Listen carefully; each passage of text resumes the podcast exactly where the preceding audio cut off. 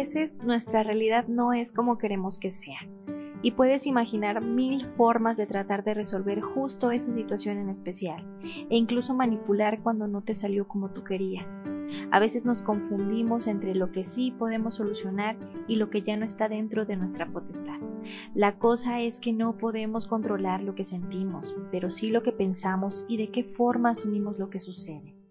Y para ejemplificar un poco y entrar en contexto, te voy a comentar, te voy a platicar una experiencia que tuve justo el año pasado y que se relaciona con la resistencia, el sufrimiento y la inteligencia emocional. Esta persona, eh, este paciente, es un él, había terminado su matrimonio tras violencia psicológica y algunas infidelidades por parte de su pareja. Y recuerdo que esa semana, esa última semana que lo vi, estaba trabajando el responsabilizarse de sus emociones y el aprender a escucharlas dentro de la inteligencia emocional. Sin embargo, para permitirse regresar con su pareja, puesto que ella había regresado a pedir perdón, le dio un concepto completamente diferente de lo que es la inteligencia emocional y adjudicaba a esta que se trataba de no sentir, de que nada te afectara, de que todo el tiempo tenías que estar bien, contento, sonriendo, de que la consecuencia negativa no existía y redundaba mucho en que era necesaria la dependencia hacia la pareja para poder ser feliz. Por tanto, eh, tomó lo que había aprendido dentro de ese proceso breve eh, como algo que no era útil y aparte no tenía una certeza dentro de su realidad.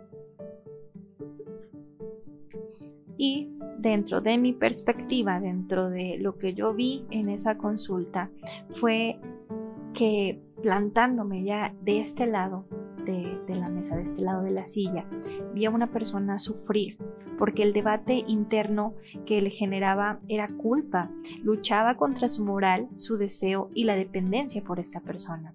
Trató por todo lo posible de buscar razones para quedarse, pero desde que dudó se dio cuenta de que el mover todo el escenario a favor de la situación para regresar con su expareja le generaba ansiedad y furia.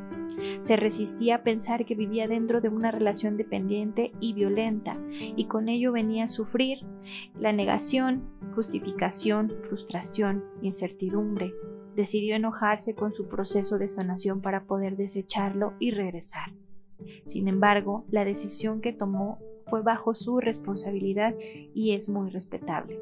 Y la, la, intención no es juzgar esta situación, sino poder empatizar porque en algún momento hemos estado en ello si no es que estás pasando por una situación así en donde la codependencia es titular de la situación y es difícil y complejo a veces poder percibir las experiencias y asociarlas con una emoción sana cuando tenemos la codependencia flor de piel. Recuerdo haberle dicho que la inteligencia emocional no significaba no sentir nada y que nada te afectara, no para nada. Por supuesto que sentimos, somos seres humanos.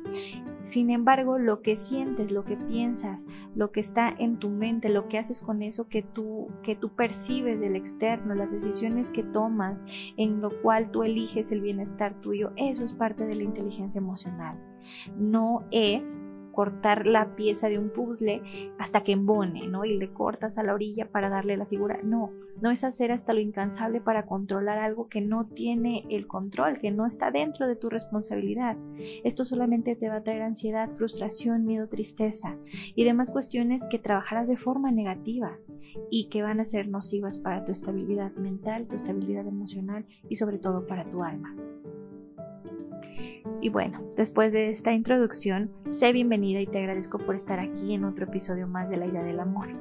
Mi nombre es Eli Ruiz y si quieres contactarme y quieres ver el contenido escrito que tengo para ti, puedes buscarme en Facebook, en Twitter y en Instagram como arroba Lida by Eli Ruiz. Vamos a comenzar.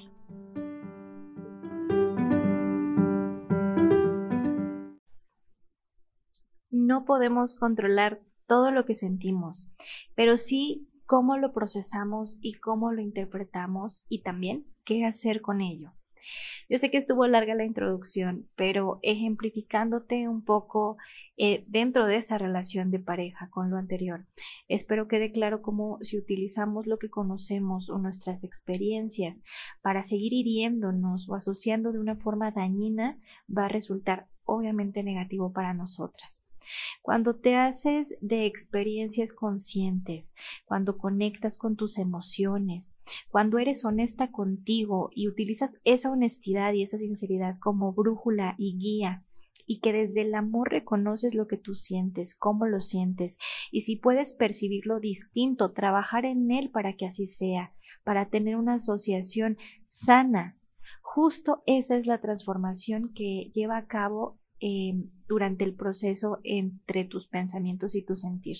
Recuerda que el sentir es la interpretación precisamente de lo que sucede de forma externa o lo que viene de ti, de tu pensar es parte de la resiliencia y, como te dije en la intro, de la inteligencia emocional. ¿Los factores externos nos influyen? Yo podría responderte que no. Y no podría decirlo que influye así abiertamente porque influir es controlar. Sin embargo, cuando tú trabajas en la autorregulación de tus emociones, en tus pensamientos limitantes, en tu sistema de creencias, no eres influenciable. Tú eliges cómo procesar esta información. Podemos reconocer que los factores externos nos hacen conectar con una emoción, con un sentir, y en base a eso nosotras actuamos. Hay situaciones que nos generan frustración e incertidumbre cuando el contexto o nuestra realidad o acciones de alguien más o los resultados no salen como los teníamos manifiestos dentro de nuestro imaginario, en nuestra mente. Quiere decir que cuando idealizamos o tenemos experiencias, eh, perdón, expectativas, se nos olvida o bien no contemplamos que no es una certeza absoluta, que solamente es algo que tú deseas, pero que no es precisamente la realidad. No podemos modificar lo externo. El control sobre ello no nos pertenece. Y sé que te lo he comentado en algunos episodios anteriores, pero entonces, ¿por qué nos es tan difícil comprender que no tenemos el control de lo externo? Por nuestras emociones. Cuando una emoción te come, te absorbe, te desborda, te incapacita para poder percibir, recibir o interpretar y decodificar la información que viene de fuera no habla tu razón ni tu objetividad, habla tu emoción. Tu emoción controla esta respuesta. Y de ahí lo que te dije también en el principio, no podemos elegir nuestras emociones. Quiere decir que ante ciertas situaciones externas no sabemos qué emoción se va a activar o va a detonar, pero sí podemos decidir al momento de experimentar esta emoción dentro de ti, la emoción, cómo la vas a actuar, cómo vas a responder ante ello. Esto nos evita sufrir, nos hace resiliar ante el sufrimiento, utilizar emociones sanas y adaptativas, ser responsable emocionalmente para que encontremos la estabilidad nuevamente en situaciones de crisis. Me puedes decir, bueno, es que suena bien padre, Eli.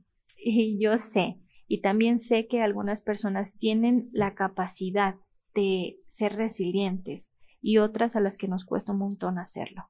Y como el ejemplo que te di al principio, te voy a dar otro que viene a mi mente, precisamente de unas ex parejas, y voy a hablar de dos personalidades, eh, para poder, mm, ¿cómo puede ser?, comparar la situación del actuar. Entonces, es inevitable sentir una emoción y vamos a imaginar la emoción del enojo. Te voy a poner, como te dije, estos dos ejemplos. Una pareja en algún momento eh, molesta por alguna situación, no recuerdo bien.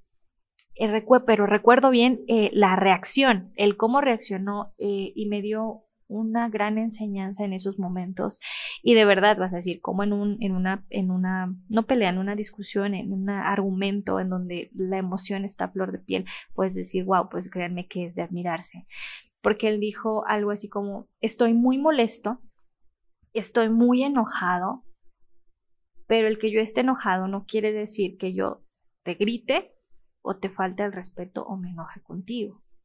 ¿No? Acto seguido, pues lo que siento por ti, eh, yo te amo, yo te quiero, yo te aprecio, yo te estimo y por tanto existe un respeto, pero sobre todo existe un respeto hacia mí.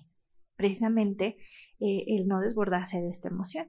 Acto seguido, te digo, agarra las llaves y va, la prudencia total. Entonces, ¿qué quiere decir en este caso con, con esta con esta situación, con este pequeño ejemplo.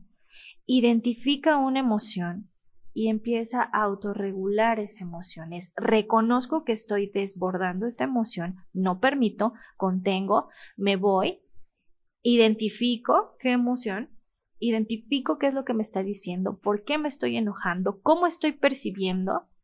Acto seguido, obviamente, ya se me bajó el enojo, mira, podemos hablar tranquilamente y todo perfecto. La comunicación o el camino de la comunicación se abre. Misma situación, bueno, misma emoción, diferente persona. En una discusión, en un argumento con la emoción a flor de piel, el enojo y esta persona detona y empieza a agredir, a insultar, empieza a golpear, a golpear objetos, a destrozar objetos. Empieza a desbordar el enojo, la furia o el cólera y sobre todo la ansiedad, con la intención de detonar en mí estas mismas conductas. Recuerda, la ansiedad es te comparto, te trato de hacer que tú sientas esta emoción para que de igual forma te desbordes. Y si no logro que te desbordes, me enojo aún más. Ante esta em, incongruencia, es entre más me enoje, pues es mejor para mí porque saco esta ansiedad. Entonces, ¿qué pasa aquí? La emoción le está comiendo a esta persona o le comió a esta persona, lo desbordó. Probablemente dijo cosas que hirieron a esta parte, a la otra parte, probablemente dijo cosas que no sentía en ese momento, que no razonó en ese momento y que impide realmente dar una respuesta favorable. Al contrario, creo que una eh, consecuencia negativa es romper cosas que probablemente costaron en algún momento esfuerzo y trabajo de la persona que haya sido en poder costear o bien incluso si se lastimó esta persona físicamente, también es una consecuencia negativa. Entonces, la misma emoción, diferentes formas de reaccionar. Y ahí voy a parafrasear el título de este episodio. Cuando tú te resistes a las circunstancias, a sentir, a procesar de forma sana y resiliente la información que viene de fuera, te cierras dentro de esta emoción. Y entonces Imagínate que esta emoción tiene una forma y la miras frente de ti y la aprecias como algo amenazante, como algo que tienes que exorcizar y que tienes que sacar. La única forma que conoces de trabajarla es queriendo controlar lo que está afuera, para que esto se aminore lo que está dentro. Tras la incertidumbre, la negación, la ansiedad, el miedo, el enojo, que también son trabajadas de forma eh, negativa, la injusticia, ahí, ante esa resistencia hacia ese no autorregular la emoción, es donde nace el sufrimiento. Ahora, vamos a pasar a esta parte un poco más de fe, de esperanza y de tener un poco más de la certeza de que si yo lo trabajo puedo aprender a, a tener esta capacidad de ser resiliente. ¿Cómo puedes no sufrir y ayudarte de tu inteligencia emocional? Primero, identifica tu emoción. ¿Qué sientes? ¿Cómo lo sientes? ¿Qué vas a hacer con esto? Comprende lo que dice tu cuerpo y tu mente. Llega un momento en el que conectan ambas. ¿Qué te está diciendo tu cuerpo? Tu cuerpo es ese impulso, esa energía. ¿Qué te dice? Ser responsable emocionalmente. No es me hizo enojar. Es que porque esto no salió, no dependas de lo que está afuera. Vive tu emoción. No la rechaces. Está dentro de ti. La primera. Primera y segunda. Pregúntate, ¿está resolver eh, en ti? ¿Esto lo puedes resolver? ¿Es tu potestad? ¿Es tu responsabilidad? ¿O solo es algo que debemos de aceptar? Y recuerda que aceptar no es resignarnos. Resignarnos habla desde la carencia, después ya que ya ni modo, pues, y sentirnos mal y frustrarnos. No, la aceptación es, bueno, tal vez reconocer que me hubiera gustado que esta circunstancia no fuera así, pero no es así y lo acepto. ¿Ok? Diferencia entre perseverancia y terquedad, por favor. Y vas a decir, no tiene nada que ver. Claro que sí tiene que ver. Por ejemplo, eh, lo que te dije en la introducción del paciente, que tal vez nos ha sucedido, como te dije en algún momento, eh, en una relación cíclica y tóxica. Perseverar no es dar mil oportunidades o dar mil oportunidades a la relación ante algo que no es nuestra responsabilidad cambiar, como la moral de las personas, las circunstancias, lo que ya pasó. La perseverancia en ese sentido eh, no te causa un bienestar. La perseverancia debe causar placer, bienestar. La terquedad te da ansiedad. Entonces, una persona terca, insistir en que sí se puede una, dos, tres, cuatro veces cuando la relación está completamente deteriorada y fracturada. Es imposible. Como el paciente lucha consigo mismo para poder crearse dentro de su mente un, un escenario que le favorece a ambas partes, y esto no es así. Entonces, no confundamos perseverancia con terquedad. Y por último, no idealices. Trata de no anticiparte, no vivas en el futuro. Recibe lo que será en algún momento establecido con aceptación y conciencia. Y si haces em, esto, podrás sufrir en brevedad. Claro, eh, sufrimos en algún momento. El sufrimiento viene desde el pensamiento. Mm, y bueno, con esto tú puedes sacarle lo mejor a tu día a día, realmente con esa conciencia y realmente aprender de estas experiencias personales que para nada son casualidad, que son parte de ti, que son parte de lo que tú estás viviendo, que tienen una secuencia y que sobre todo sí está dentro de tu, de tu potestad y de tu responsabilidad el poder actuar de la mejor manera para ti, para tu estabilidad emocional y para tu alma.